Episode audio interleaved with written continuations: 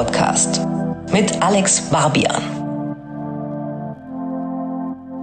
Liebe Freunde der guten Musik, schön, dass ihr dabei seid in der fünften Ausgabe Sinus. Mein Name ist Alex Barbian und ich geb's ganz offen zu, diese Folge hat dann doch etwas länger auf sich warten lassen, als ich mir das eigentlich vorgenommen hatte.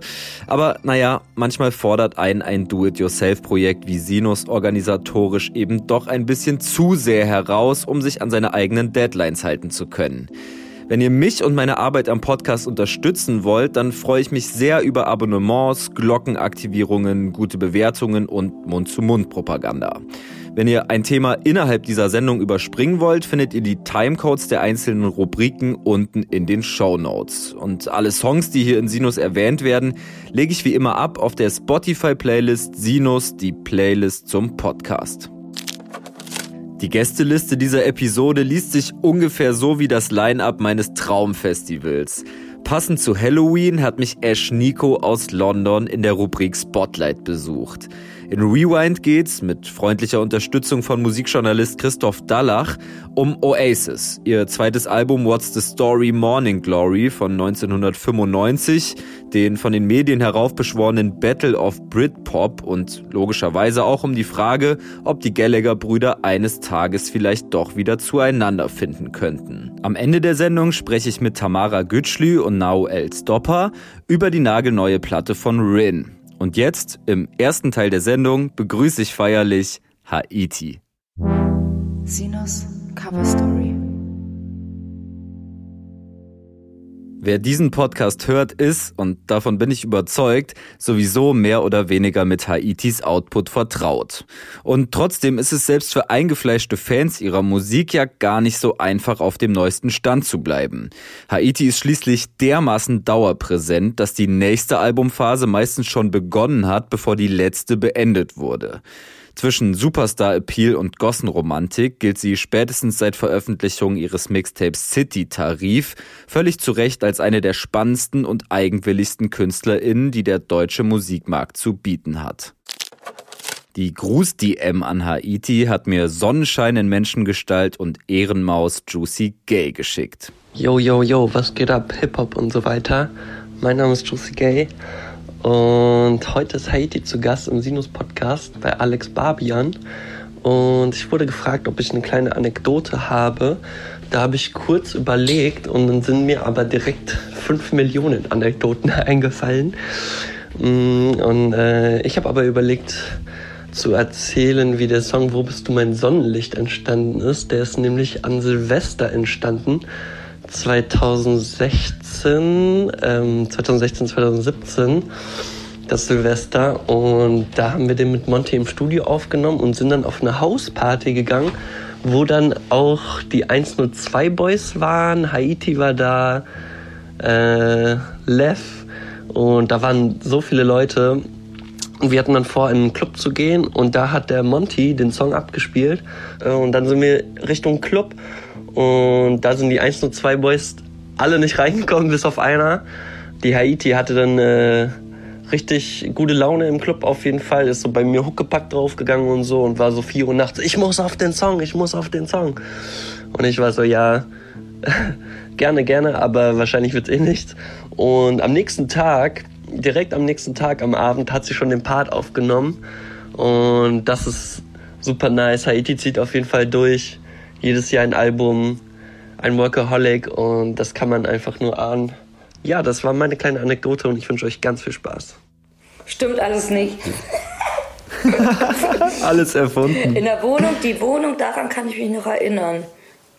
Ich frage mich ehrlich gesagt, wie habe ich es geschafft, wenn wir so durchgefeiert haben, ich kenne mich ja, dass ich am nächsten Tag wieder dahin, also entweder, das ist schon krass.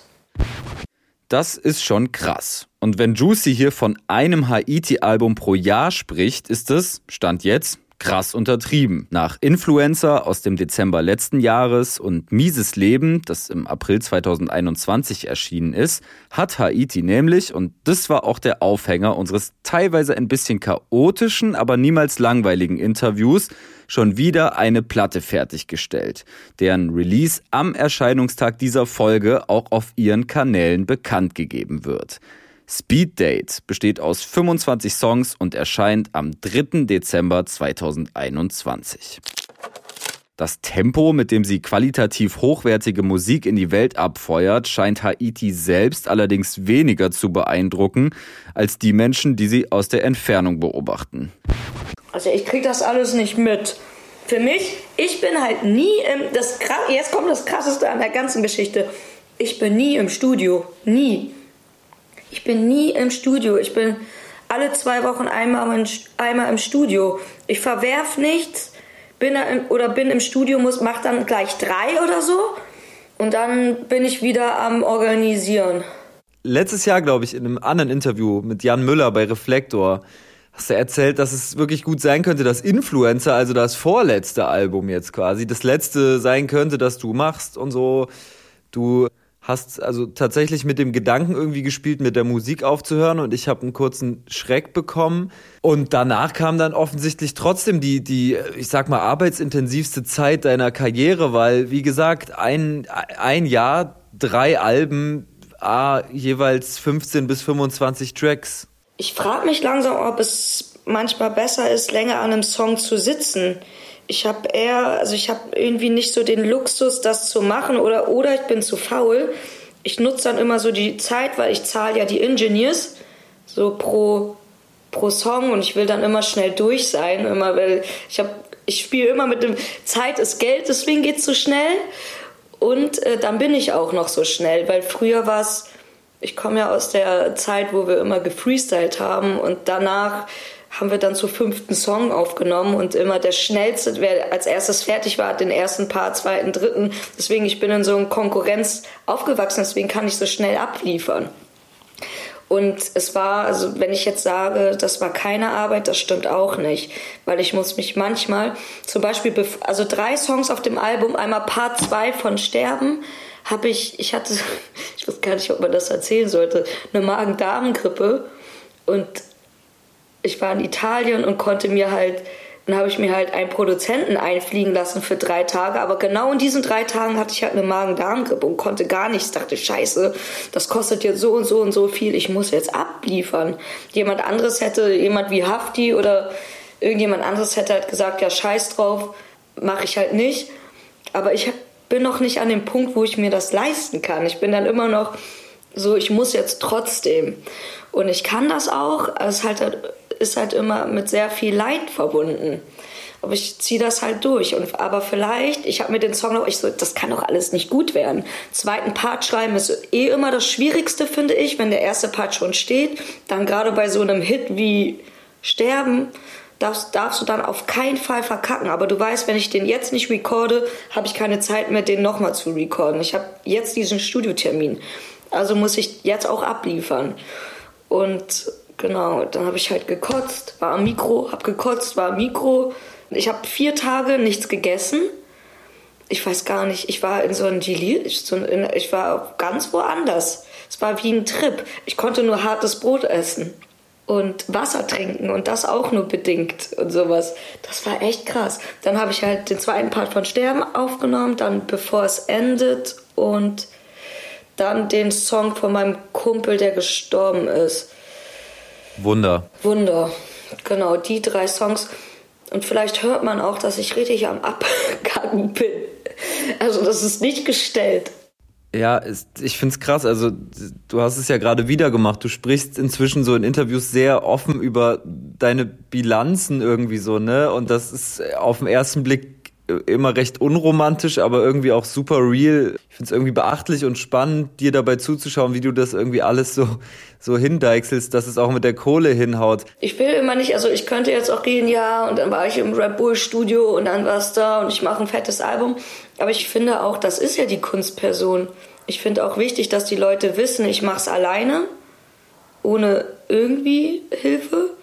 Ich frage mich immer, wie reagiert so ein Label zum Beispiel darauf, auch wenn du so offen darüber sprichst, so ja, mal gucken, wenn ich jetzt mit dem nächsten Album zum Label gehe, ob die dann Bock drauf haben, das zu releasen oder mir da erstmal noch so zeitlich irgendwie Steine in den Weg legen. Also wie ist das jetzt zum Beispiel gelaufen, als du mit 29 Songs da vor der Tür standst und meintest, yo, Platte ist fertig? Im Vertrag stehen, glaube ich, da steht, glaube ich, drin mindestens 13 Tracks. Da freut sich natürlich der Vertrieb. Erstens das, weil sie haben mehr Songs als vereinbart sind. Ist vielleicht dumm von mir, aber wie gesagt, ich will Songs nicht zurückhalten, weil es geht immer, mir geht es immer viel um die Wahrheit und das sind halt die Momente. Man redet immer über ein Quartal der Emotionen, unzensiert und das ist ein Album.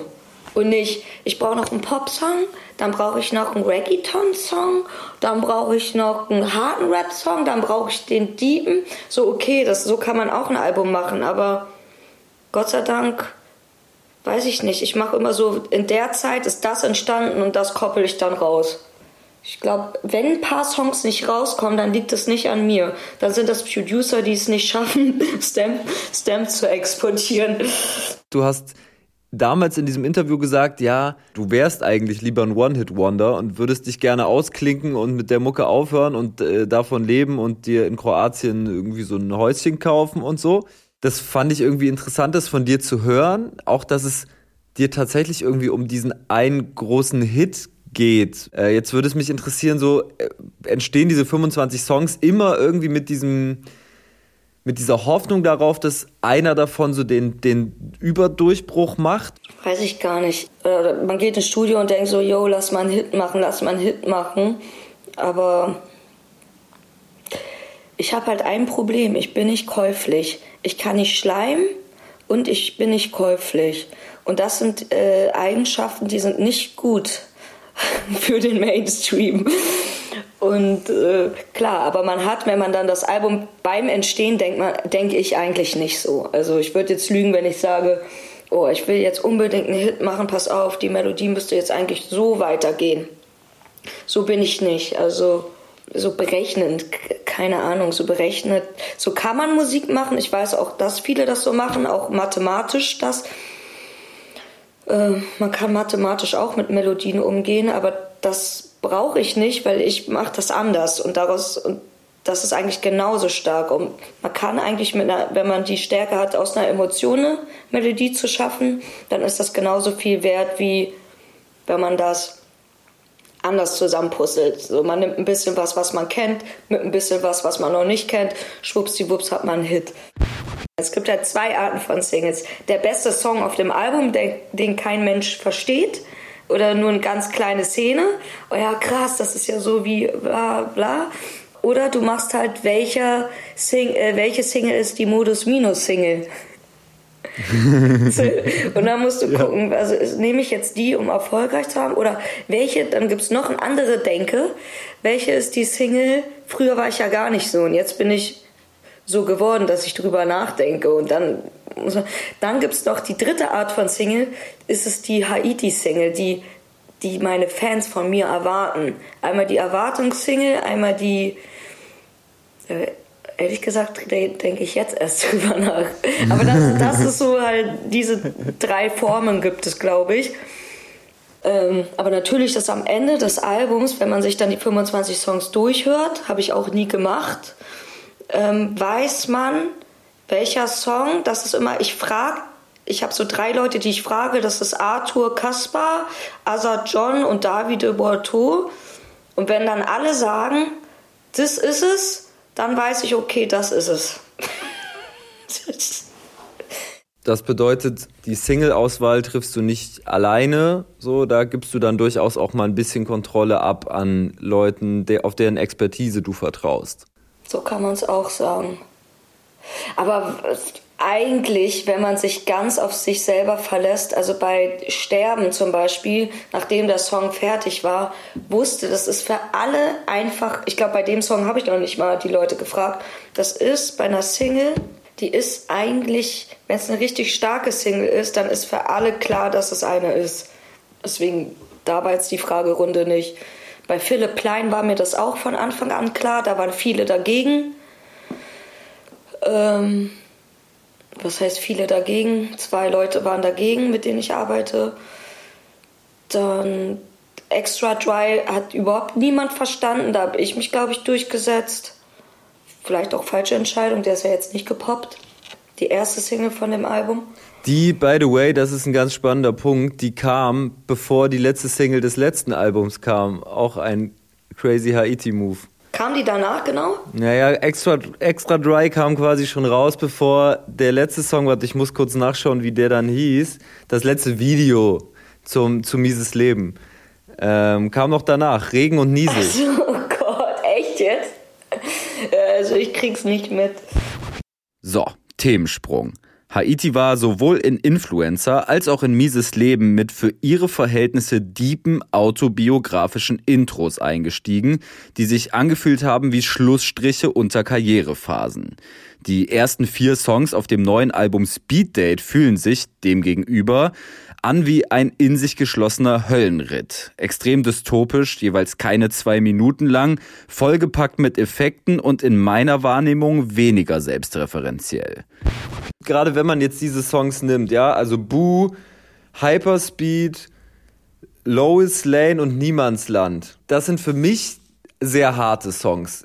Wie hörst du das? Also gibt es Songs von dir, wo du sagen würdest, ja, das Haiti-Musik und die ist sehr hart? Ja, genau, würde ich so sagen. Das sind halt die normalen Rap-Songs von mir. Der Sound ist halt jetzt ein bisschen distorteter. Das liegt aber daran, ähm, dass ich mir die Produzenten schon so picke oder sag, ey, pass auf, das müssen wir, also keine Ahnung. Ich, ich sag halt, lass mal so einen Sound machen und dann sind können die Pew also Umru kommt natürlich aus der Gegend. Umru muss ich jetzt nicht verstellen für den Sound, der macht das immer. Also der Beat von Bu, das ist Standard, wie Umru Beats baut. So, da habe ich einfach nur gesagt, ich will den, der muss mir jetzt nicht extra gebaut werden. Und bei Hyperspeed und Louis Lane, das ist so ein bisschen, würde ich sagen, auf mich zugeschnitten oder weil das ja, ich glaube, sonst macht er auch softere Sachen.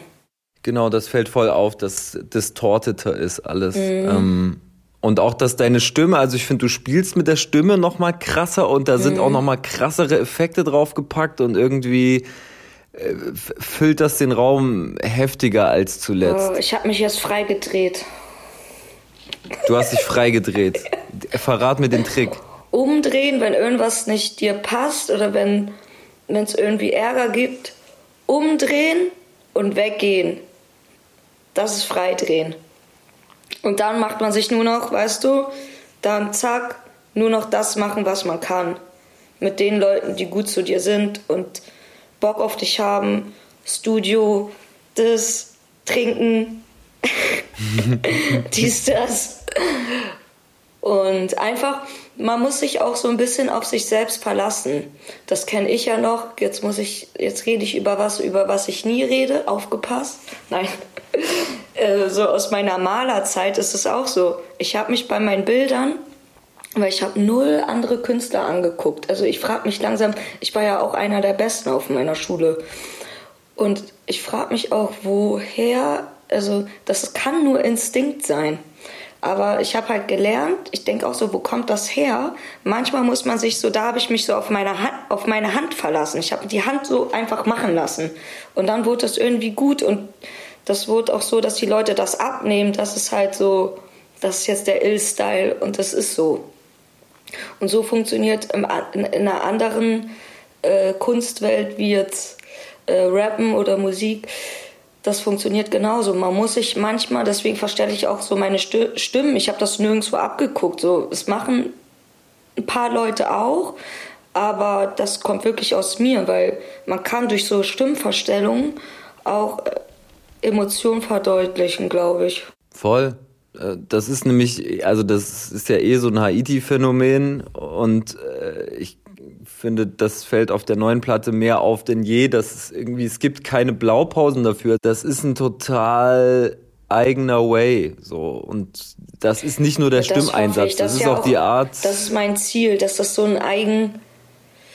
Kann auch sein, dass es irgendjemand gibt, der auch so klingt, aber dann ist es auch nicht schlimm. So. Und der ist dann, er oder sie ist zu unbedeutend für mich, um das dann zu kennen. Also ich denke an keine Referenz. So ich, deswegen interessiert es mich auch, woher dann so ein Impuls kommt, zum Beispiel wenn ihr äh, dann an einer neuen Platte sitzt, wie kommt ihr das plötzlich vor Augen, dass das jetzt distorteter sein soll oder äh, dystopischer oder wie, wie passieren dann so neue Stimmexperimente und so? Also wenn ich mich mit was messe, dann ist das irgendwie, dass ich schnell Trends sehe oder keine Ahnung, oder ich sehe die Trends ehrlich gesagt gar nicht, sondern nur so instinktiv, dass ich den Sound jetzt als erstes mache und das ist immer so ein bisschen mein Spiel mit mir selber. Das ist wieder sowas, ich meine, ich kann auch nicht mehr Memphis rappen, weil plötzlich zehn Jahre später alle Memphis-Style rappen. So. Aber das, was ich mache, das ist auch schon da. Es ist nur noch nicht in Deutschland da. Aber ähm, das gibt es halt. Es gibt es nur nicht. Ich habe zwei Elemente halt so gemischt. Ich dachte so, ey, das muss Dirty South mit diesem neuen distorteten Pop. Und das, wenn man das sagt, verstehen die Leute das auch. Wenn du talentierte Producer hast, die verstehen es. Und du musst halt mit Leuten ins Studio gehen, die wirklich frei, die nicht irgendwie so, ey, das irgendwie, das muss so und so sein. Du musst mit Leuten ins Studio, die genauso frei denken wie du, und dann kommt irgendwas raus. Und wie gesagt, ich habe nichts verworfen. Mein Lieblingssong ist ja Gaba. Dein Lieblingssong ist Gabba, der letzte. Oh ja, crazy mit mit Baby mit Baby Cool äh, Feature. Ja, also das ist das ist das das schließt dann am Ende quasi diesen Rahmen wieder ab. Du gehst so voll dystopisch in die Platte rein und dann ist Baby Cool die die letzte, die dann zu hören ist auf dem letzten Song auf so richtig schranzigen Hardtech Beat. The youngest flexer in the game. Ja. ja.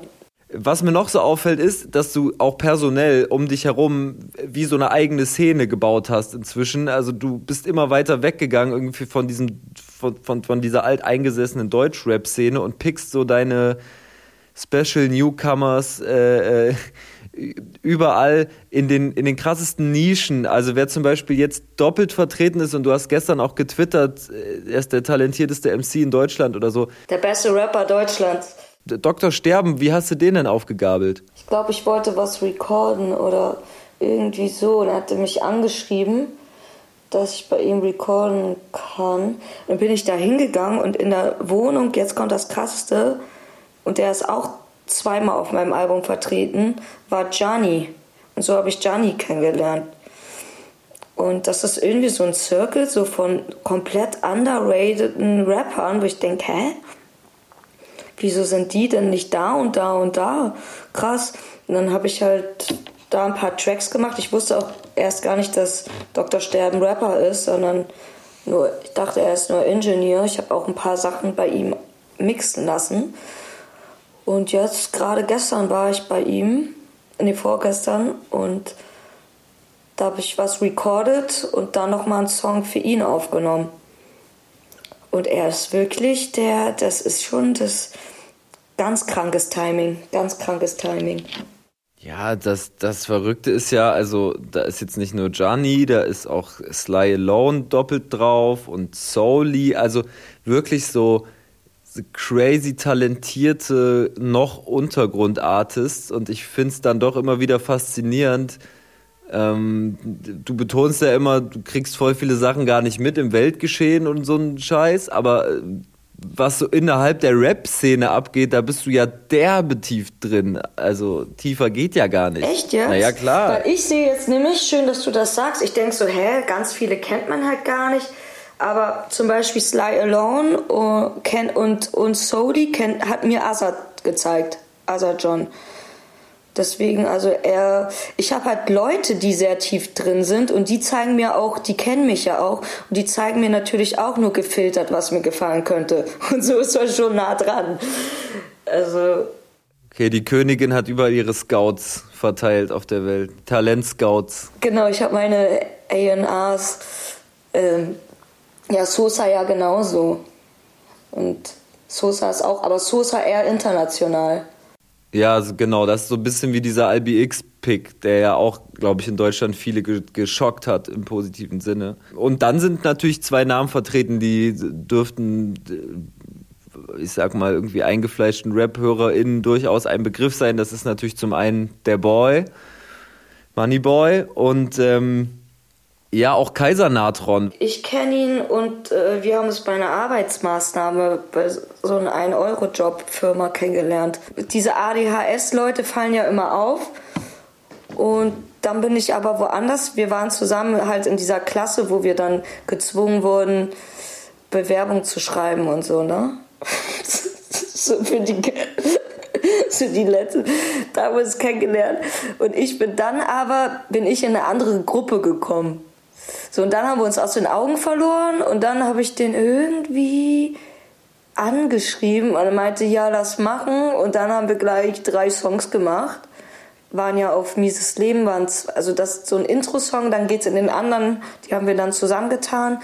Und ein Song ist aus der Session, da ist mal ein Song, den ich zurückgehalten habe. Der kommt jetzt erst raus. Ähm, Jill Sander. Genau, Ja, da- der ist jetzt auf der Platte. Ja, genau. Mir ist aufgefallen, auch schon auf dem vorletzten, vorvorletzten Album und so weiter, es geht immer häufiger um Feinde und der Begriff Feinde, der, der fällt auch immer öfter, auch finde ich auf der jetzt auf der neuen Platte. Wen meinst du damit überhaupt? Weil ich irgendwie den Eindruck habe, dir sind doch eigentlich die meisten wohlgesonnen. Wo, wo, wo hast du Feinde entdeckt? Ja, das sind dann wieder so Rap-Insights, ne? Natürlich wohlgesonnen, ja, also keine Ahnung, wohlgesonnen. Bei wohlgesonnen hä- hätte ich schon bei Modus Mio äh, einen Auftritt, ein ein Cover bei Spotify, ein Cover bei Apple. Das wäre wohlgesonnen. Ich glaube, das Krasseste, was die Leute halt machen, ist halt, wenn sie einen äh, nicht mögen oder das angreift oder derjenige zu zu interessant ist oder zu nah an dem rangeht, was sie selber sein wollen oder machen, dann wirst du halt ignoriert. Und dieses Ignorieren ist halt dieses neue ähm, Battlen. Ja, und stimmt schon, so eine Industrie, die dich dann irgendwie ghostet an bestimmten Stellen. Ghosten ist manchmal schlimmer als so Ja, shooten. Ghosten, Ghosten ist das, äh, genau, wenn jetzt jemand auf mich shooten würde, dann wäre, das wäre eine riesen Aufmerksamkeit. So. Es gibt eine, eine Hook auf der Platte, die ist ja auch schon draußen in Drama, wo du so sagst, warum bin ich nicht so wie die anderen? ich ich bin genau viel sagen. zu schnell und viel zu Genau. langsam. Das ist halt, ich bin halt ein Mensch, ich polarisiere halt doll und das ist auch der Grund. Also entweder mag man mich halt oder die Leute können gar nichts damit anfangen oder finden es halt komisch. Also ich bin halt für die Leute komisch, weil ich sehe halt nicht aus wie ein Gangster-Rapper oder wie ein Emo-Gangster-Rapper oder, oder mach halt nicht die Moves, dann bin ich wieder mit denen, mit, ich bin halt nicht einschätzbar. Und ich kann mich ja selber nicht einordnen. Deswegen habe ich auch mein Team, habe ich auch seit Jahren irgendwie dieselben paar Leute. So, jetzt vergrößert sich das Team, weil man lernt auch wieder neue kennen, aber man kann halt nicht mit jedem arbeiten. Wie oft wurde ich erpresst, dass die Leute das Material nicht rausgeben, weil ich noch eine Änderung will und äh, selber Ideen habe. Also das ist bei mir Standard. So, das passiert mir jetzt nicht mehr, weil ich mir die Leute ganz genau vorher angucke und zu gucken, was haben die für einen Charakter. Also wenn jetzt jemand keinen Selbstwert hat oder irgend- das geht dann nicht, dann geht's sofort schief.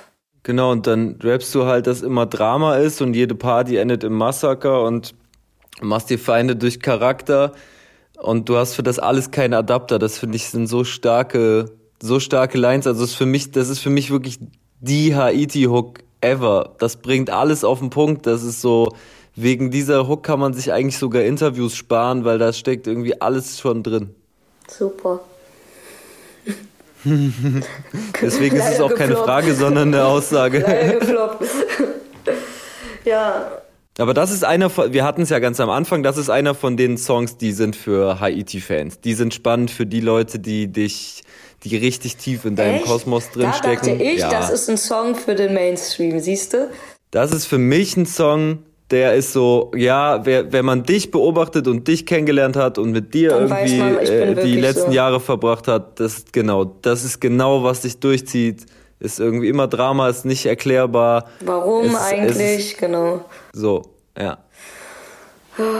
Das ist Kategorie 3 der Haiti-Fan-Hit. Witzig. Ich hatte gedacht, das ist viel zu reflektiert geschrieben, was eher unüblich ist. Und deswegen, dass er ein Song, sogar ein Song ist, den jeder verstehen kann. Mhm. Hätte ich jetzt gedacht. Aber mhm. gut. Vielleicht hat Haitis neueste Single Sterben, auch wenn es darum natürlich nicht gehen sollte, das Potenzial von jedem verstanden zu werden. Den findet ihr ab jetzt jedenfalls auf der Sinus-Playlist. Haiti hat sich dann noch Holy Moly von Sly Alone, der by the way mit zwei Features auf Speed Date vertreten sein wird, und Jonah vom neuen Kanye West Album gewünscht. Und dann kommt natürlich auch unser Grußgeber Juicy Gay auf die Playlist mit seinem Song Loner. Sinos Spotlight.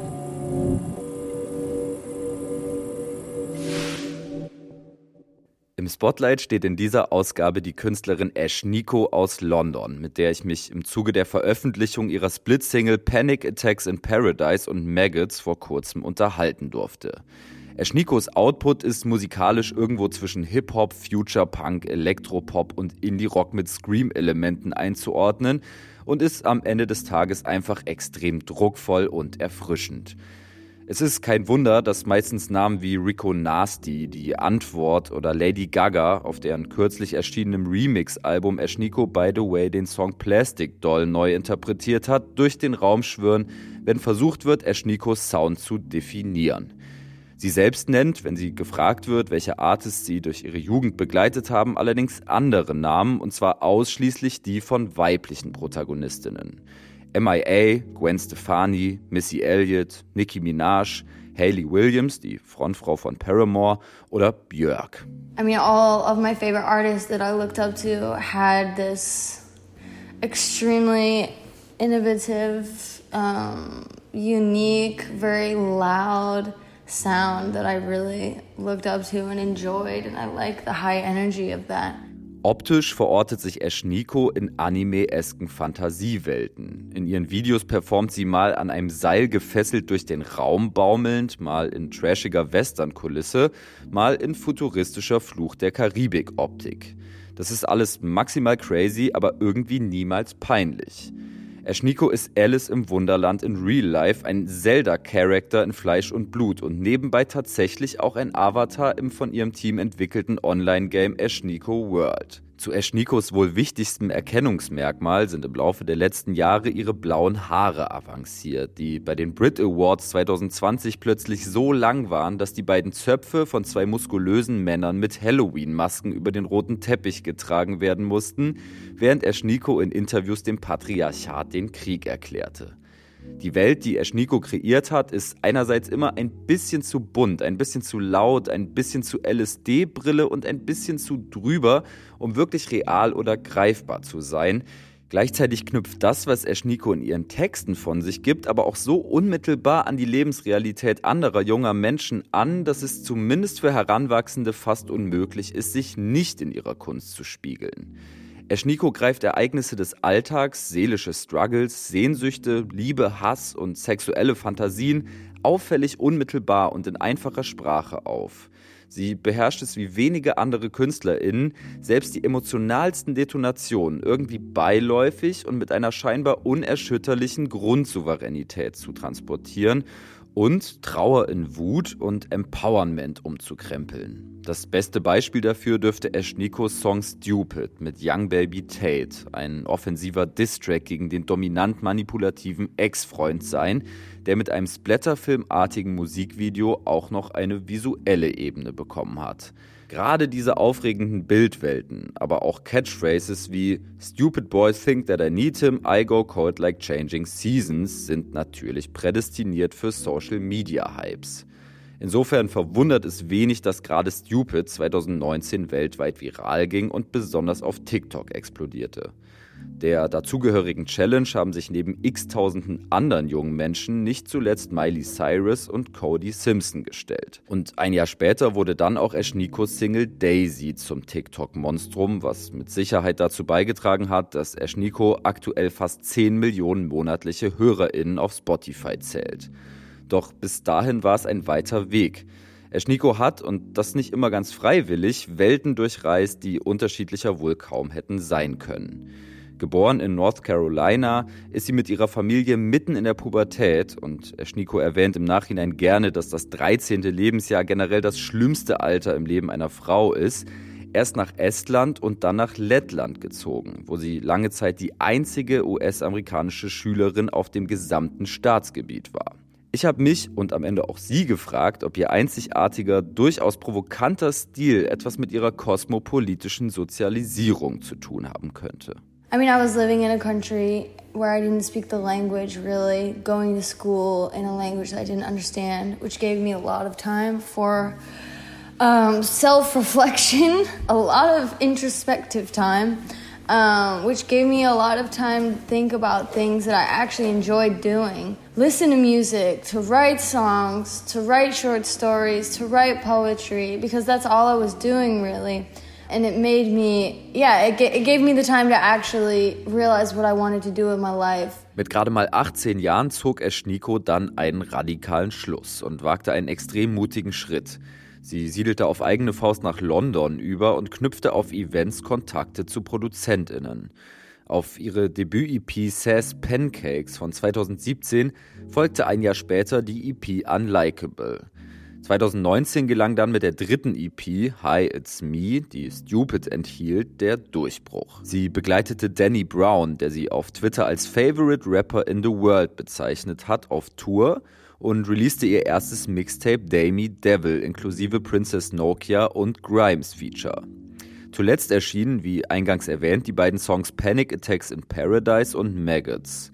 Panic Attacks in Paradise erzählt die Geschichte von inneren Unruhen und undefinierbaren seelischen Schmerzen, die Eschniko in einer Zeit geplagt haben, in der sie eigentlich längst ihren Traum gelebt hat. Yeah, so I actually wrote this song like three months before um, the COVID outbreak, um, which is funny because the panic attacks that ensued after that were far greater.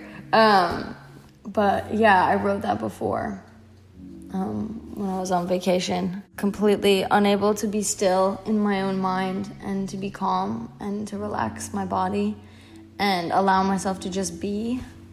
Um, that was a really hard task. Panic Attacks in Paradise ist im Vergleich zu Eschnikos bisherigen Hits überraschend soft und balladenartig gehalten. Der inhaltliche Fokus liegt auf Seelenstriptease, die Produktion basiert auf Klavierklängen. Weil das einige Fans durchaus überrascht haben dürfte, habe ich Eschniko gefragt, wie ihre AnhängerInnen auf den Song reagiert haben und ob Panic Attacks in Paradise stilistisch ein Hinweis auf zukünftige Projekte sein könnte. The reaction from my fans was overwhelmingly positive. I was quite nervous because it is quite different from the songs that I've re released before. Um, it's way more vulnerable um, and softer. But yeah, everyone seems to be relating it to their own stories, their own feelings and emotions, um, which is super, super heart wrenching and very touching. In unserem Gespräch ging es dann auch noch mal ganz konkret um das Verhältnis zwischen Eschnikos überwältigendem Erfolg, den Schattenseiten der Musikindustrie und den psychischen Struggles, über die sie in Panic Attacks in Paradise spricht. Yeah, there are loads of dark sides of um, success and the music industry. Um, I definitely went into it with a lot of naivety, um, but positivity, which is which is good, which is admirable. But yeah, I mean, I'm pretty open about mental health. I hate the amount of accessibility that you need to give people to have a music career nowadays. But yeah, I just find I have to find the balance for myself, which I'm still working on, um, because I feel like there is a healthy way to do what I'm doing. Um, and I feel like a lot of that is to just have blinders on and to just focus on making music and making art that I enjoy. Um, because yeah, that is a form. That's a form of therapy. Self-realization, becoming who I have always wanted to be. To create this character for myself has been extremely therapeutic. Selbstverwirklichung als Form der Therapie also. Und der Charakter Eschniko, der immer tough, immer frech und jederzeit bereit ist, gegen Unrecht ins Feld zu ziehen, ist eben auch ein Schutzschild. Ashniko hat mir bestätigt, dass die von ihr geschaffene Kunstfigur durchaus Moves macht, die sich Ashton Nicole Casey, so heißt Ashniko im bürgerlichen Leben, nicht trauen würde. Yeah, I have a protective character in Ashniko. She's extremely confident and um, stands up for herself and draws hard boundaries for herself, which is very admirable, which I wish I could have every single day, which isn't uh, realistic because there are highs and lows for sure. But yeah, Ashniko's she's wild. I wouldn't. I there's a lot of stuff that she would do that Ashton wouldn't.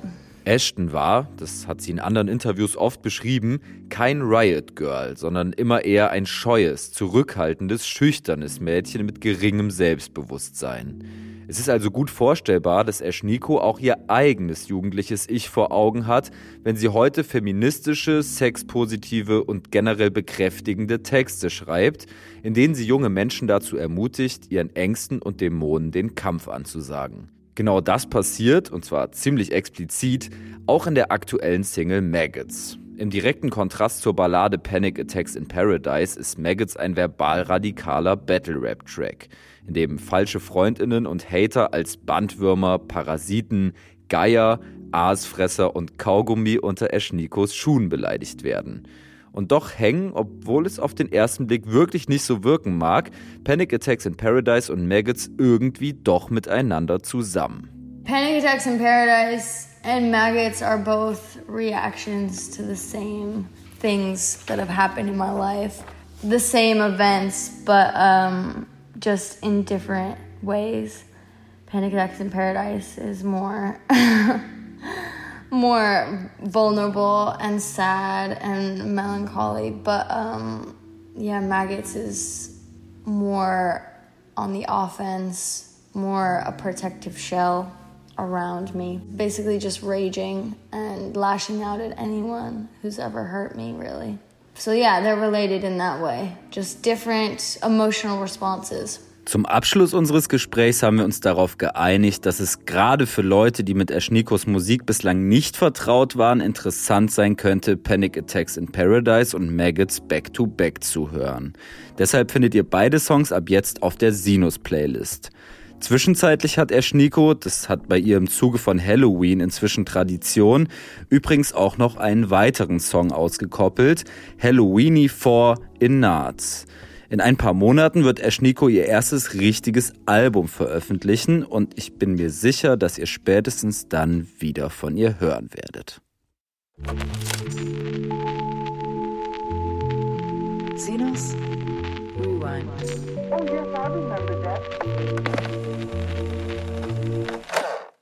In Rewind soll es jetzt um eine Band gehen, die nie einen Hehl daraus gemacht hat, dass sie angetreten war, um die größte Band der Welt zu werden.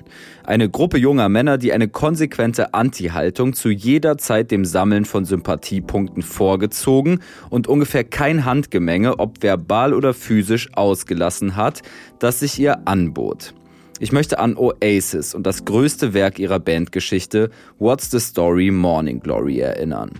Mit an Bord ist diesmal Christoph Dallach. Er ist Musikjournalist, schreibt unter anderem für den Spiegel, die Zeit oder das Zeitmagazin, hat sich sehr früh für schepprigen Gitarrenpop interessiert, Liam und Noel Gallagher mehrmals zum Interview getroffen und das Vorwort zum Buch Randale, Raves und Ruhm, Story eines Labelmachers geschrieben. Eine Biografie über Alan McGee, der unter anderem als Entdecker von Oasis gilt und die Band bei seinem Label Creation Records betreut hat. Meine erste überhaupt Dienstreise meines Lebens war eben eine Reise zu Alan McGee, zu dem ich seitdem irgendwie auch so einen lockeren Kontakt habe. Oasis sind ja erst relativ spät in die Creation-Geschichte eingestiegen. Der war ja mehrfach knapp pleite, hat den Laden immer mal wieder so fast gegen die Wand gefahren und dann hat er doch noch im Lotto gewonnen in Form von Oasis. Aber was, was, immer der, was immer der unter Vertrag nahm, fand ich zu 90 Prozent toll und fand dann die ersten Oasis-Singles auch wirklich toll. Erinnere mich noch, dass die jeder gehasst hat damals. Also die ganze britische Presse hat Oasis gehasst. Das wird heute gerne mal vergessen. Das erwähnt auch Ellen McGee immer wieder gern amüsiert. Also die haben quasi gegen Journalisten angespielt. Denen waren sie einfach zu prollig und die, die Sympathien, also so wie Paul McCartney heute über die Rolling Stones gelästert hat im New Yorker ähm, und das auch scheint nicht überwunden hat, diese Konkurrenz, war das damals auch natürlich Blur versus Oasis relativ bald und alle Journalisten standen immer auf Blur, war einfach so und Oasis waren die doofen Prolls. Aber das waren halt Konzerte, ähm, die da sah Blur ganz schön alt gegen aus und ich war ein knallvollen Logo. Das waren, glaube ich, ich glaub, eine oder zwei Singles gab es, war vor dem ersten Album. Ähm, und wer da rausging, also hat die Band geliebt oder ähm, konnte mit, konnte, konnte, konnte mit Rock'n'Roll nichts anfangen. Sozusagen. War ein spektakulär gutes Konzert und seitdem hatten die eigentlich meine Sympathien total. Okay, okay, langsam. Wir halten fest. Christoph hat Oasis noch vor Erscheinen ihres ersten Albums in Hamburg live gesehen und war begeistert. Und sein Zugang zur Band war das Label von Alan McGee. Der wiederum hatte Oasis 1993, etwa zwei Jahre nach Bandgründung, aufgespürt und ad hoc bei Creation gesigned. Eine einzige Begegnung im Rahmen einer Clubshow in Glasgow hatte McGee gereicht, um das unfassbare Potenzial zu wittern, das in dieser Band schlummerte und sich nicht zuletzt aus den schon damals spürbaren Spannungen zwischen den beiden Frontfiguren des Bandgefüges ergab. Das Bruderpaar Liam und Noel Gallagher ergänzte sich, begleitet von andauernden Streitereien, nahezu perfekt. Liam, dieser maximal charismatische, angeberische Rüpel, war wie geboren für die Bühne. Der fünf Jahre ältere, eigenbrötlerische Noel wiederum war ein genialer Songwriter und fungierte als kreativer Kopf der Band. Kurz nach besagten Gig in Hamburg erschien 1994 das Debütalbum der Band, Definitely Maybe, und etablierte den Begriff Britpop, obwohl Oasis sich eigentlich gar nicht mit ihm identifizieren konnten, endgültig im medialen Sprachgebrauch.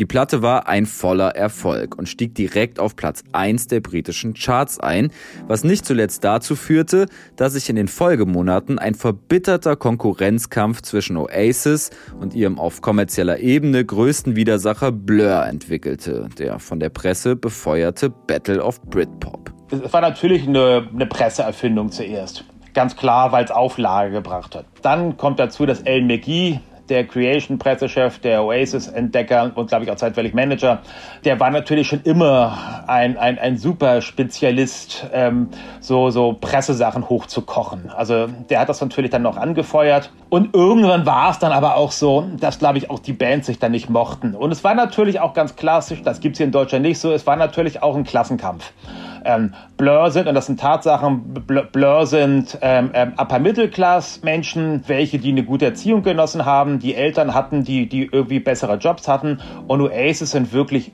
super Working Class. Also Noel Gallagher sagte mal irgendwann, wir waren so arm, wir hatten nicht mal einen Teppich in der Haus, also in ihrer Sozialwohnung. Da war der Vater abgehauen, die Mutter, die Liam bis heute ja vergöttert, äh, wirklich vergöttert, hat irgendwie drei Söhne durchgebracht. Dafür ist, hat, ist sie von morgens bis abends arbeiten gegangen.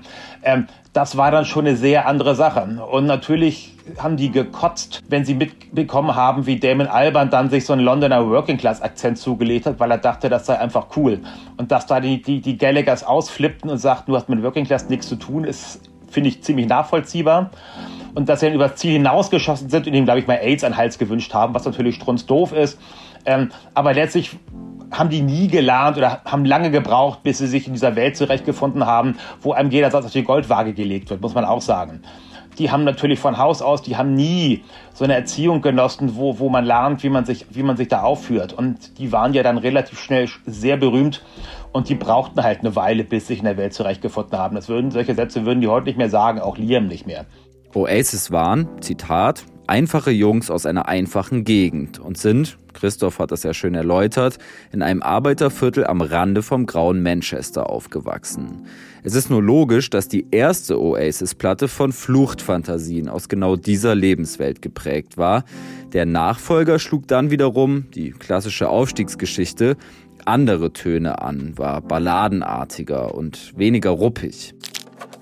Der Druck, der durch das Kräftemessen mit Blur und die Nummer 1 Platzierung des ersten Albums auf What's the Story Morning Glory lastete, war natürlich enorm. Umso verrückter wirkt vor diesem Hintergrund die konkrete Entstehungsgeschichte des Albums. Im Spätherbst 1994 soll Noel Gallagher nach einem Auftritt mit einer Akustikgitarre und den Skizzen aller Songs, die später auf dem Album zu finden sein sollten, beim Rest der Band vorstellig geworden sein. Dementsprechend schnell, in einer Zeitspanne von etwa 14 Tagen, wurde die Platte im Mai und Juni 1995 dann auch aufgenommen in den sagenumwobenen Rockfield Studios. Kurz vor den Studio-Sessions gab es, typischer Oasis-Move, sogar noch einen Wechsel in der Bandbesetzung. Weil Noel ihn für zu untalentiert hielt, wurde Drummer Tony McCarroll entlassen und durch Alan White ersetzt, der dann quasi im Studio debütierte. Produziert wurde das Album von Noel Gallagher und Bandkollege Owen Morris. Morris hat später erzählt, dass die zwei Wochen im Studio die besten, einfachsten, unaufgeregtesten, glücklichsten und kreativsten waren, die er je in einem Studio verbracht hat. Und das, obwohl es auch typische Oasis, im Studio geknallt hat und, so besagt es zumindest die Legende, sogar zu einer Schlägerei kam. Das toxische, raue Klima innerhalb der Band gehörte ja quasi dazu.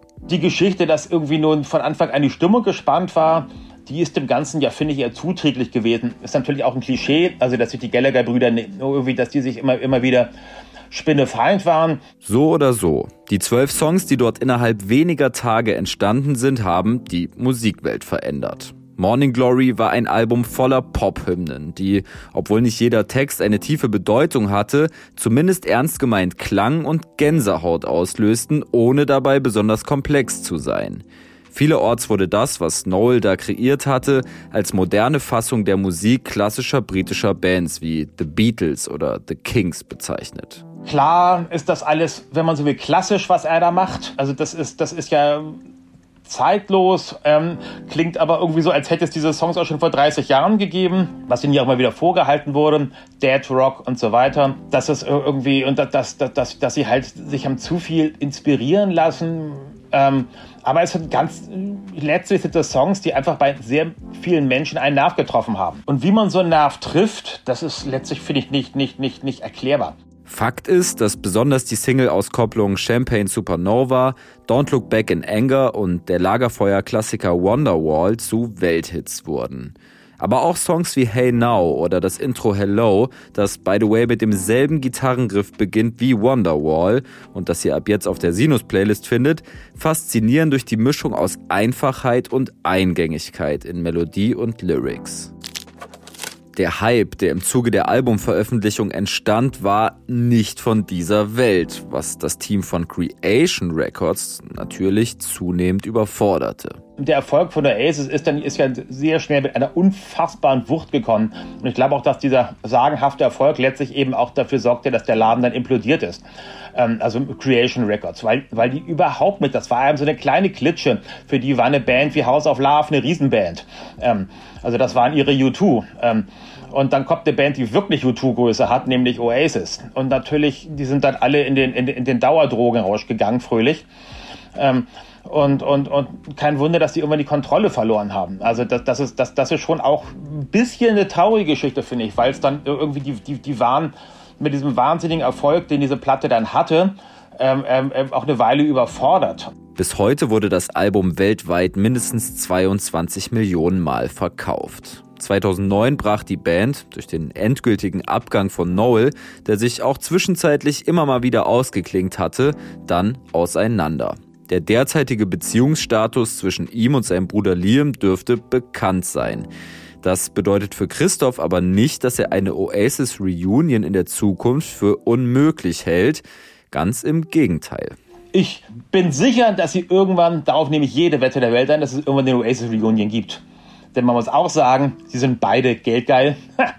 ähm, irgendwann wird irgendein Promoter irgendeine aberwitzige Summe aufrufen, wo sie beide an ihre Enkel denken, ähm, an ihre Urenkel denken und dann werden sie so eine, so eine, so eine Waffenstillstand-Tour machen von irgendwie was, zehn Stadien in der Welt, Glastonbury und zehn Stadien und kriegen dann pro Tour, kriegen dann pro Show jeder ein paar Millionen hingelegt und werden das vermutlich dann auch einspielen. Da kommen dann ja schon noch mal eine Menge Leute, werden die ziehen. Das wird kommen. Also ich glaube, die Oasis-Geschichte ist nicht vorbei. Bis 2009 hatten Oasis weitere fünf Alben herausgebracht. Das größte, meistverkaufteste sollte aber What's the Story Morning Glory bleiben. Der Begriff Oasis wird für immer und ewig ein Synonym für stilbewusste Britishness und provokante Großspurigkeit bleiben. Und Lieder wie Don't Look Back in Anger werden Menschen aus aller Welt wohl auch in 100 Jahren nach ein paar Bier auf Partys imbrünstig mitgrölen. Siemens now playing, playing, playing, playing.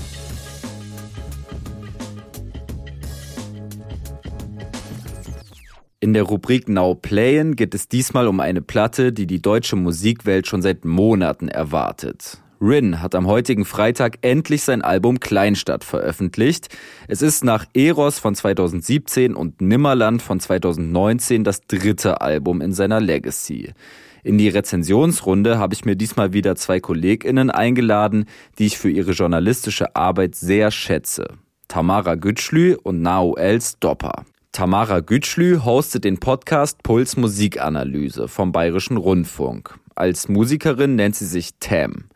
Während ihres Volontariats ist sie schon 2016 über Live from Earth, Young Horn und eben Rin gestolpert und hat Rin 2016 auch zum Interview getroffen. Nauel Stopper ist Musikjournalist in der Berliner Redaktion von Arte Tracks. Er hat 2015 einen Beitrag über Cloud Rap, ja, damals hieß das noch so, für Arte Tracks gemacht, Young Horn und Elgoni ins Menschmeier begleitet und sich über diesen Weg auch mit Rin beschäftigt. Er war also auch sehr früh dabei und hat Rin auf seinem Weg mitverfolgt. Musikalisch hat es mich damals eben nicht sofort gepackt. Ähm Wobei ich dann sehr schnell gemerkt habe, eben, okay, da ist mehr dahinter, was dann eben wahrscheinlich dann bei, bei dem ganzen, bei der Bianco-Kollabo dann nochmal explodiert ist. Und das war ja die Zeit, wo er noch eben genau bei Life from Earth war und seine Marke war ja mm, Marken droppen. Also es war so, so glaube ich, so sein Alleinstellungsmerkmal oder sein, zumindest im, im, im deutschen Rap, war, dass er Sachen auf dem Schirm hatte, die cool waren, die in waren, die teuer waren, die aber jetzt nicht die ganz großen Luxushäuser sind, die jeder sowieso ähm, alle nasenlang rappt. Bis heute finde ich das Phänomen Rin, Rin äh, spannender als, als seine Musik. Er kommuniziert viel über das, was er, was, was er kennt, an die Leute, die es auch kennen. Er trägt meinetwegen unscheinbare Pullis, aber die, die wissen, die wissen, dass der Pulli teuer ist. Beim zweiten Album hat er nicht einfach einen, einen Filmlook-Filter auf seine Videos draufgelegt, nee, er hat auf echten Celluloid gedreht. So, guckt Leute, ich kann es mir leisten. So, ähm, es ist immer so so ein bisschen der Flex an die Leute, die die die Bescheid wissen. Er hat Geschmack, er weiß was was gerade was gerade ästhetisch, also vor allem soundästhetisch und und äh, visuell jetzt das das State of the Art ist und das das was jetzt kommt. Was glaube ich jetzt gerade beim aktuellen Album dann vielleicht, um das schon mal so vorwegzunehmen, für mich ein Problem ist, ist wahrscheinlich, dass grundsätzlich sich Rap in den letzten Jahren so extrem festgefahren hat, sowohl, also sowohl visuell als auch soundästhetisch, dass er sehr wenig, glaube ich, hat, um sich da seine Quellen zu ziehen, um da noch richtig neue Impulse innerhalb des deutschen Rap-Genres irgendwie zu setzen. Mhm ich finde es äh, doch sehr spannend, was er für ja neue ästhetische Welten schafft auf dieser Platte, weil er ja ein Stück weit weggeht von diesem Modefilm hin zum ich nenne es jetzt mal irgendwie Einrichtungsfilm. Also es geht ganz viel um crazy Designer Aschenbecher und Rin hat heute sehr viel Arbeit und sehr viel Stress, doch Massivholzdielen haben ihren Wert. Da, da kickt aber auch Bietigheim. Ja. Ja, sicherlich. Auch genau, wie oft er erwähnt,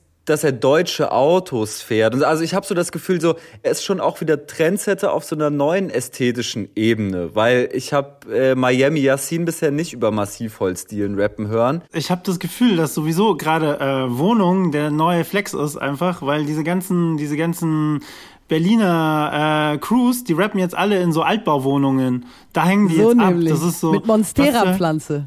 Ja, total. Und, diesen, und, und hier so bei ähm, bei Paschanim und so und, und, und die ganzen Leute, die, die, die hängen jetzt alle in Altbauwohnungen ab oder in, im Hinterhof von so einer, von so einer schicken Altbau, von so einem schicken Altbauviertel. Und wir haben jetzt auch alle zwei Jahre mehr oder weniger äh, zu Hause gesessen. Das ist sicherlich, äh, das hat sicherlich dann auch irgendwie Einfluss darauf gehabt, dass, Krass, dass ja. sich so ein Rin ja. dachte, na gut, wohin mit der ganzen Kohle? Ja, komm, massiv Holz. Machen wir erst mal ein bisschen schön. Du, Mutter, komm, wir gehen jetzt mal zum Ikea und gucken wir mal, was wir da haben, gell? Bisschen, darf ein bisschen mehr kosten, Birgit.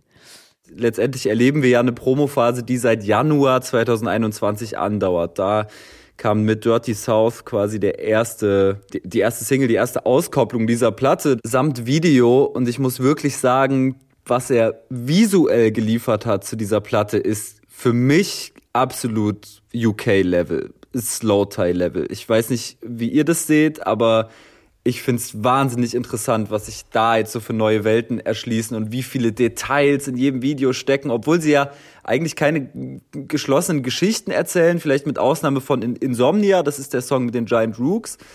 Erzählt mir mal, wie, wie habt ihr diese Videos wahrgenommen? Inwiefern waren die eine Bereicherung zu dem, was ihr auf dem Album erlebt habt? Ich glaube, ich, ich kann es langsam trotzdem nicht mehr sehen, muss ich sagen. Die ganze so diese 16 mm Optik, die äh, die die die Slow Shutter Dinger, das Posen vor den vor den vor den Blocks und so und dann ge gepaart mit dieser Cyber Ästhetik, die da hin und wieder reinkommt. Tatsächlich finde ich das äh, Giant Rooks äh, Video aus irgendeinem Grund, das ist irgendwie das hat das ist so immer so perfekt komponiert und hat schöne Farben und und das ist alles symmetrisch und das das äh, kickt auf so einem auf so einem Wes Anderson äh, äh, Level.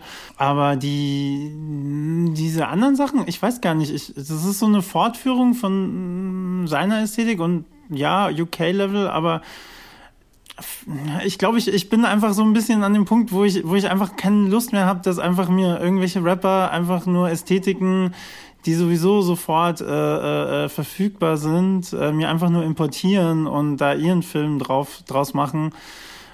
Ich brauche da so ein bisschen mehr, dass es da, dass es da noch ein bisschen eine eigene Note gibt, so ein bisschen so so so was über sich meinetwegen erzählen oder oder einfach äh, über über die crazy Ideen, die die Leute haben und nicht einfach nur so ja das gleiche, nur halt mit Rin im Video. Das finde ich so. Uh, da fehlt mir dann so ein bisschen langsam mal was, weil der ist ja jetzt auf einem, der ist ja jetzt nicht ein Newcomer, der hat jetzt schon ein paar Alben hinter sich. Der kann jetzt auch mal selber Akzente setzen, statt nur zu importieren. Also ich weiß nicht, wie es bei dir ist, aber bei mir ist es so, dass ich seit Jahren eigentlich fast keine Deutschrap-Videos gucke, sondern eigentlich nur UK, Franzosen, Ami-Rap-Filme und da halt auch so ein Level kenne, so Sefta Lisa, FK Twix, also Leute, die halt RB Hip-Hop, aber auf so einer ästhetisch komplett futuristisch innovativen Schiene schon seit Jahren fahren. Und wenn du dann halt weißt, dass ein Rin sich halt darauf ausruht, in seiner G-Klasse durch Bietigheim-Bissingens Natur zu fahren und ein paar Rapsfelder auf 16 Millimeter abbildet, ist es halt so, dass ich so denke, yo, ist irgendwie ästhetisch dafür, mit wem du konkurrierst. Also wenn wir gucken, wie sehen Videos von den 100 Black Dolphins, Blaupause, 20 Videos, same Content, I couldn't like irgendwie unterscheiden zwischen euch. So, dann denke ich mir, okay, für das seid ihr mit euren Filmen bei Division und mit Elvier und mit der ganzen Blase aus den Weikert-Brüdern, die halt auch krass ästhetisch abliefern, mit Alexis als dem Produzenten, der das soundmäßig dann noch auskleidet. Das ist dann schon ein gutes Level, aber wenn man es halt wirklich eins zu eins übersetzt, wo stehen Leute mit seiner Etabliertheit in Amerika, in äh, Frankreich, in ähm, vor allem UK mittlerweile. Und da bin ich bei Rin auch so an dem Punkt, wo ich so denke, du hast eigentlich schon mal mehr Sachen stärker und schneller vorangepusht in früheren Albenphasen und bei der Albenphase da habe ich mich irgendwie auch satt gesehen an der siebten Carhartt-Jacke mit Lubiaf Logo so. Also ich vergleiche so ein, so ein Video von Rin natürlich immer Berufskrankheit irgendwie mit anderen Deutschrap-Videos und ja, muss dann klar. schon sagen, wow, wie viele krasse Szenewechsel, wie viele Farben. Fair enough, auf jeden Fall. Wie viele Spots haben die sich gemietet, um da irgendwie einzelne Szenen zu drehen, wie viel Liebe steckt da drin so, aber Mag schon sein. Was mir oft fehlt, ist dann eben doch die, die Story. Aber das ist ja vielleicht auch irgendwie ein Merkmal seiner Musik am Ende des Tages. Es geht halt immer um Vibe und eine wirklich fertige Geschichte will auch die Musik, will ein einzelner Song oft auch gar nicht sein. Und vielleicht können wir damit auch mal übergehen ins Album und vielleicht auch in die, in die Albumdramaturgie, weil ich es schon sehr beachtlich finde, wie entschleunigt diese Platte startet. Stimmt, und ja. wie sie nach hinten raus, und sie ist wirklich, das ist eine lange Platte, so gemessen am, am Deutschrap-Standard 2021, da sind 18 Lieder drauf, wie sie dann gegen Ende erst so durchstartet und Ja. fast schon so, ich würde sagen, fast, fast bedächtig losgeht auf so einen, auf so einem jazzigen Drum-Loop Ja, im ersten Song, Ja. In dem er zum Beispiel auch, und das fand ich somit die interessanteste Line auf der Platte, weil ich lange drauf rumgedacht habe, eben sagt, warum willst du, dass ich lose? Sag mir, was, was du für einen Grund dafür hast. Und ich habe das so interpretiert irgendwie auch, also klar, es ist irgendwie eingebettet in so eine Side-Story, äh, Stress mit dem Mädchen oder seinen Eltern oder Leuten in seiner Stadt, aber ich habe es auch so ein bisschen wahrgenommen als so ein Schrei nach außen, ey, was ist denn eigentlich euer Problem mit mir? Ich habe euch doch allen überhaupt nichts getan. Lasst mich doch mal hier mein Ding machen irgendwie. Und das ist vielleicht so einer der schon ersten interessanten, auch soundtechnischen äh, Höhepunkte in dieser Platte direkt der erste Song. Wie habt ihr den gehört und, und vor allen Dingen, wie habt ihr diese Albumdramaturgie wahrgenommen und, und bewertet für euch? Auf Jugo finde ich äh, eine andere Line noch ziemlich spannend, nämlich niemand kann mich gerade so hassen wie ich mich selbst. Das ist nämlich auch so dieses, was ich an ihm übelst schätze seit Jahren, auch in Interviewsituationen, wenn er denn mal welche gibt, dass er halt sehr krass dazu steht, dass er sowas wie Depression, auch wenn er dieses Wort, glaube ich, so noch nie gedroppt hat oder auf jeden Fall erinnere ich mich jetzt nicht an dieses Wort selbst, aber so mentale Gesundheit und so sich selber auch irgendwie reflektieren und auch sich nicht nur mögen, ist ja auch überhaupt nicht verbreitet als der Standard des Deutschraps. Also wenn du jetzt jemanden auf der Straße fragst, was sind so Lines, die dir hängen bleiben, dann bestimmt nicht, ich hasse mich gerade so sehr, dass niemand anders mich so hassen könnte, weil ich einfach selbstzerstörerische Gedanken habe oder whatever. Ich finde, das hat schon eine Deepness direkt auf dem Intro, wo ich mir so gedacht habe, ah, du hast auf jeden Fall ein bisschen gelernt die letzten Jahre, weil seine Leute, die er so halt irgendwie um sich rum hat, gerade halt Bowser, für mich auch eine schwierige Person. Ähm, da denke ich immer so, wie kann jemand so reflektiert sein, wenn er doch aber in einem Umfeld trotzdem agiert, in dem Selbstreflexion zumindest nicht hörbar auf, auf Tracks auf dem Level stattfindet. Und das finde ich irgendwie einen coolen Twist an, an ihm und auch direkt am Intro von Kleinstadt. Ich fand es auch äh, spannend, die, die, die Klammer, äh, so erster und letzter Track, äh, im Titel zumindest beziehen sie sich auf so ein bisschen seine, seine Wurzeln. Was die Dramaturgie angeht, ist mir auch total aufgefallen. Ich finde es ich find's ein bisschen lang. Ich hätte mir, ich hätte mir gedacht, so, man kann doch auch zwei Releases raushauen, so heute. Es ist doch, Klar, man macht viele Tracks, damit dann der Play-Count auch hoch ist, aber man kann doch auch zweimal ein, zweimal ein Album raushauen, A, zehn Songs oder was. Und ist vielleicht noch geiler. So sehr ich ähm, anfangs ja irgendwie bemängelt habe, ja, dies, das, äh, gar nicht mal so viel Neues, so sehr finde ich dann tatsächlich sprechen mich die klassischen Rin-Songs, die einfach nicht viel Banger. mehr wollen, als einfach nur Vibe, einfach nur Banger zu sein. Die ähm, erwischen mich dann doch tatsächlich leider am allerersten, als die ähm, bei der ersten Hälfte habe ich mich ein bisschen schwer getan und fand so, ähm, wenn, er wenn er ein bisschen zu viel will, dann dann dann fasert es ein bisschen aus, finde ich bei ihm. Ähm, dann weil weil trotzdem hat er dann er hat dann zwar andere Instrumentals, aber seine seine Vocalproduktion ist dann immer die gleiche. Er hat dann trotzdem diesen diesen Autotune-Kram auf auf allen Songs. Er macht nicht mal irgendwas anderes mit seiner Stimme, mit seiner mit seiner Rhythmik, mit seiner Melodie. Es ist trotzdem immer noch genauso wie wenn er auf einem mh, klassischen oder auf seinen, so einem für ihn typischen Hip-Hop-Beat äh, äh, rappt, wobei äh, sein der Flow dann oder die Art zu, des Vortrags einfach besser auf diese Art des Beats dann auch liegt, finde ich. Ähm, ich, fand, ich fand den zweiten Track super spannend, weil er eben dieses Hardshell. Box Soundalike, es ist kein Sample, es ist dann so, so ein oder, oder zwei Töne sind so leicht anders, aber trotzdem ist es ja ganz klar Hardshell Box von Nirvana. Ich fand es so witzig, dass er, dass er da äh, so diesen, diesen, dieses Nirvana, diese Nirvana-Referenz zumindest Interpolation Voll. ähm, da benutzt hat. Aber tatsächlich ähm, so richtig äh, hängen geblieben, warte mal, bin ich dann erst so ab, ab so Track 9 aufwärts da. Ja, muss ich auch sagen. Also so Dirty South, dann tatsächlich irgendwie der Song, der mich am meisten schiebt. Gleichzeitig finde ich super interessant, wie er mit anderen Genres jongliert. Und da muss man, denke ich, auch einfach Shoutouts geben, so ein Stück weit an Alexis Troy und auch an Auf Nintendo. Ich glaube, das ist, das ist in erster Linie denen zu verdanken, dass sie sich jetzt äh, stilistisch wieder ultra breit aufgestellt haben, auch wenn nicht jedes Experiment funktioniert. Ich finde so diese, diesen Nirvana-Vibe, das steht ihm jetzt nicht so gut. Diese eigentlich relativ rougher Rap-Song, todesübersteuerte Kopfstimme, ganz spannendes neues Experiment, Starstunner. Ähm, ADHS finde ich auch. auch melodisch super interessant, diese das sind so Alexis Joy-Geschichten, dieser, dieser, ich sag mal so elektronische Leierkasten in der Hook, wahnsinnig geil.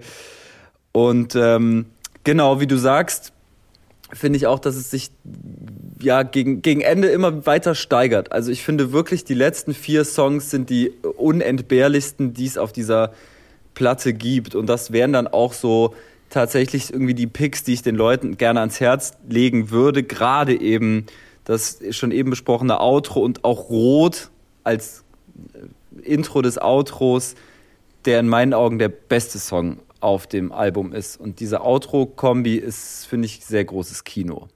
Ich glaube, für mich äh, war es äh, Money on My Mind. Das ist einer der ersten. Ich glaube, der kommt relativ weit vorne. Da fand ich halt, also ich komme ja auch irgendwie aus einer Generation, wo man mit 90s Rap halt auf jeden Fall aufgewachsen ist. Es war halt die Blaupause. Das gab jetzt nicht, also 2001 habe ich so Hip-Hop wirklich angefangen intensiv zu hören, da war ich elf. Deswegen hat mich halt so Sampling und Oldschool-Vibe so krass geprägt, dass bis heute, wenn das in einem Club läuft, ich nicht rausrenne und denke, oh Gott, hier sind nur noch so Rucksackkids und äh, der Rest, äh, keine Ahnung, ahnt nicht, wie cool das hier gerade ist. So, ich finde das übelst geil, wenn auch gerade junge DJs Songs auflegen können von Artists aus der aktuellen Generation, die aber halt so ihre Dues payen an den Oldschool-Sampling-Stuff von 90er bis 2000er. Und da finde ich Alexis, also falls er den gebaut hat, ich weiß es nicht, habe die äh, Credits nicht auf dem Schirm, aber bei Money on My Mind war ich so krass in so einem 90s Appreciation-Vibe, wo ich so dachte, hier könnte jetzt auch einfach gerade jemand durch irgendwie so einen Film fahren und DMX, Rest in Peace Line noch gedroppt, auch einfach für mich so ein OG- äh, des Hip-Hops, der da kurz mal rausblinkt als Referenz, was ich irgendwie alles, das fand ich richtig gut gemacht. Da dachte ich echt so, Bruder, damit hast du mich, damit würde ich auch auf jeden Fall im Club ähm, versuchen, peinliche Moves zu ähm, machen. Auf jeden Fall. Rin ist ja schon immer bekannt dafür, dass er irgendwie Referenzen auch an die Old so verteilt und die Referenzen, die er so diesmal in die Runde wirft, wirken teilweise fast random, sind aber auf, eine, auf einer anderen Ebene super interessant. Er bezieht sich auf die Beatles, er bezieht sich auf John Lennon explizit, er bezieht sich auf Eye of the Tiger, so heißt ein ganzer Song, er bezieht sich auf Stand By Me, auf Woodstock, eben wie schon besprochen, in mehr auch auf Nirvana sehr explizit, auf David Bowie, es gibt tausend Namen. Am allerspannendsten finde ich eigentlich, dass er sich so auf Monet, Gerhard Richter bezieht. Das fand ich krass. Und Basquiat, wo ich so dachte, okay, das ist schon so, okay, es ist halt the obvious, aber auch irgendwie witzig, dass er das jetzt halt doch mal macht, weil ich kenne jetzt keine andere Person, die es bisher gemacht hat, auch wenn es vielleicht für manche Leute Captain Obvious ist, weil halt irgendwie Cool Kids High Snobiety-Filme. Es sind Sachen, die als gut gelten, oder? Also es sind alles Referenzen. Ich meine, wer kann denn jetzt die Beatles scheiße finden, Nirvana schlecht finden. Äh, ja, ja, Gerd Richter stimmt. ist, ein, ist der, der größte, Basquiat ist in seinem Bereich der größte. Ähm, es ist für, für Deutschrap ungewöhnlich, aber ansonsten eigentlich eine ziemlich sichere Bank. Das ist einerseits, glaube ich, sehr dankbarer Talking Points für seine nächsten Interviews im Feuilleton. Und aber zum anderen, glaube ich, ist es halt eine Fortführung von dem, was es äh, was er sonst eben mit seinen Brands macht, aber Brands sind halt jetzt vielleicht ein bisschen zu, zu wenig. Ähm, jetzt können es auch mal Kunstwerke sein. Jetzt, ja. jetzt, genau, jetzt kommt Interior, jetzt kommt, jetzt kommt äh, Kunstsammelfimmel äh, vielleicht noch dazu. Ähm, wenn du das Geld hast, dann ähm, machst du, dann, dann, dann, dann, dann interessieren dich vielleicht Sphären, die dann noch ein bisschen drüber sind als nur ähm, als nur der, der ein geiles Vêtement-Outfit. Das bringt ihm ja eigentlich nichts gegenüber seiner Zielgruppe, Das verortet ihn aber dann doch in so einer avantgardistischen Position, in der er sich, glaube ich, schon selbst sehr gerne sieht und die ihm vielleicht so langsam auch zusteht, zumindest wenn man so beobachtet, wen er auch so featured. Also es ist wieder kein Rap-Feature drauf. Auf der letzten Platte war es ja nur Bilderbuch. Jetzt sind es die Giant Rooks und zweimal Schmidt. Erstmal fand ich Schmidt mega konsequent, weil ich meine, wenn du schon auf demselben Label bist und denselben Manager hast, dann ist es auch einfach nur cool, wenn du dieses, äh, diesen Vorteil zu diesem genialen Typen irgendwie so schnell vordringen zu können, den einfach auch nutzt. Ich hätte nicht beide Features gebraucht, sage ich ganz ehrlich. Ähm, für mich war Athen der deutlich ähm, glanzvollere Song in Sachen Deepness, Stimme, Flow, halt so ein Mood-Song mit so ein bisschen Synthes und äh, Produktion ballert und das ist alles so relativ gekonnt und fresh. Und ich mochte auch einfach so Schmidts Worte, so wohin dein er Herz, wenn du schläfst und auch er, also Renato singt es oder rappt es irgendwann. Und es war so ein Song, wo ich dachte, insgesamt hat der mich echt abgeholt als so ein Duett von zwei Typen, die ich auf einem Rap-Track namens Gift irgendwie davor kannte. Ich fand tatsächlich von den beiden Schmidt-Tracks den, den Douglas-Song den besser. Also der hat mich irgendwie, das fand ich, äh, finde ich, finde ich super spannend. Wahrscheinlich ist er gerade in der Phase, dass er sich jetzt so ein bisschen vom Rap vielleicht, also vom klassischen nur, er muss sich ja dann offenbar also mit anderen Sachen messen oder mit anderen Sachen, andere Sachen referenzieren, um irgendwie noch hervorzustechen. Und wahrscheinlich ist es dann ein guter Move, ähm, eben mit Giant Rooks zu arbeiten und ähm, sich auch musikalisch mehr an so vielleicht auch wenn es ihm nicht sofort äh, steht, an, an Sounds von Beatles oder Nirvana oder, oder solche Sachen zu orientieren, um zu gucken, ob das vielleicht irgendwie was ist, wo, wo er sich ausprobieren kann. Also ich glaube, er will sich wahrscheinlich nicht selber einfach nur innerhalb des, des also zumindest im Deutschen nicht innerhalb der, des Deutschraps messen, sondern ihm er will sich da wahrscheinlich so eigene, eigene, eine eigene Nische irgendwie finden. Voll, also das, das schlussfolgere ich auch irgendwie aus der Platte und das wäre auch schon so mein, mein Schlusswort. Also ich finde, man kann Rin dabei zuhören, auch zusehen, wie er irgendwie diesem Rap-Kosmos endgültig entwächst gerade. Ja. Ich finde es sehr interessant. Und in weiten Teilen auch sehr gelungen, oder? Also in vielen Teilen ist es auf dem Album auch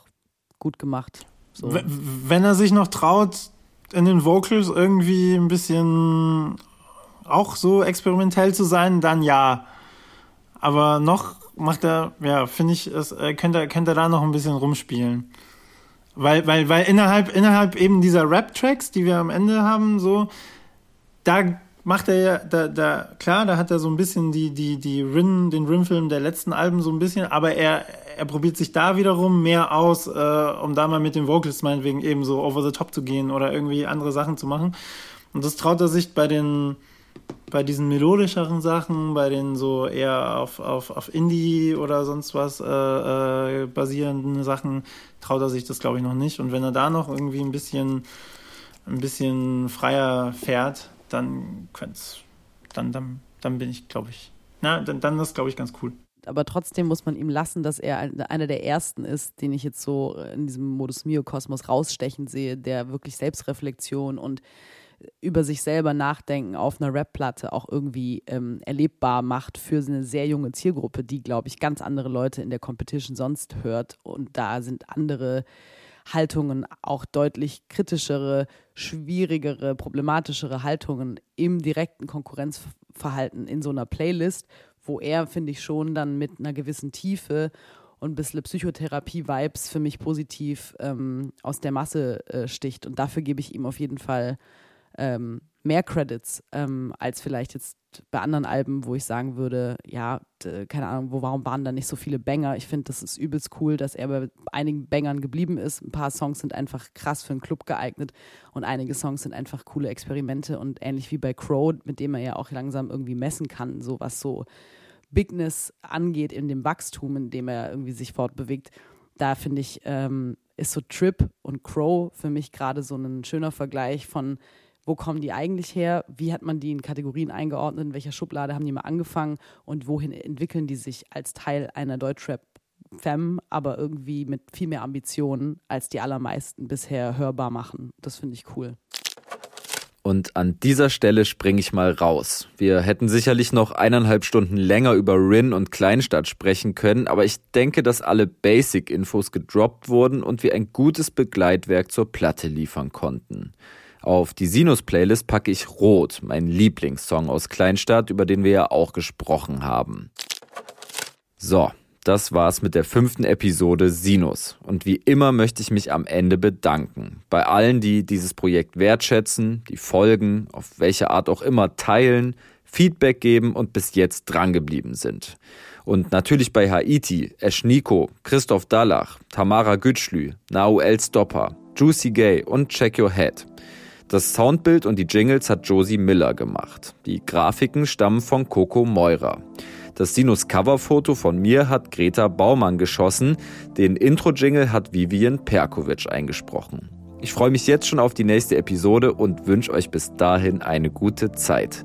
Liebe Grüße, euer Alex Barbian.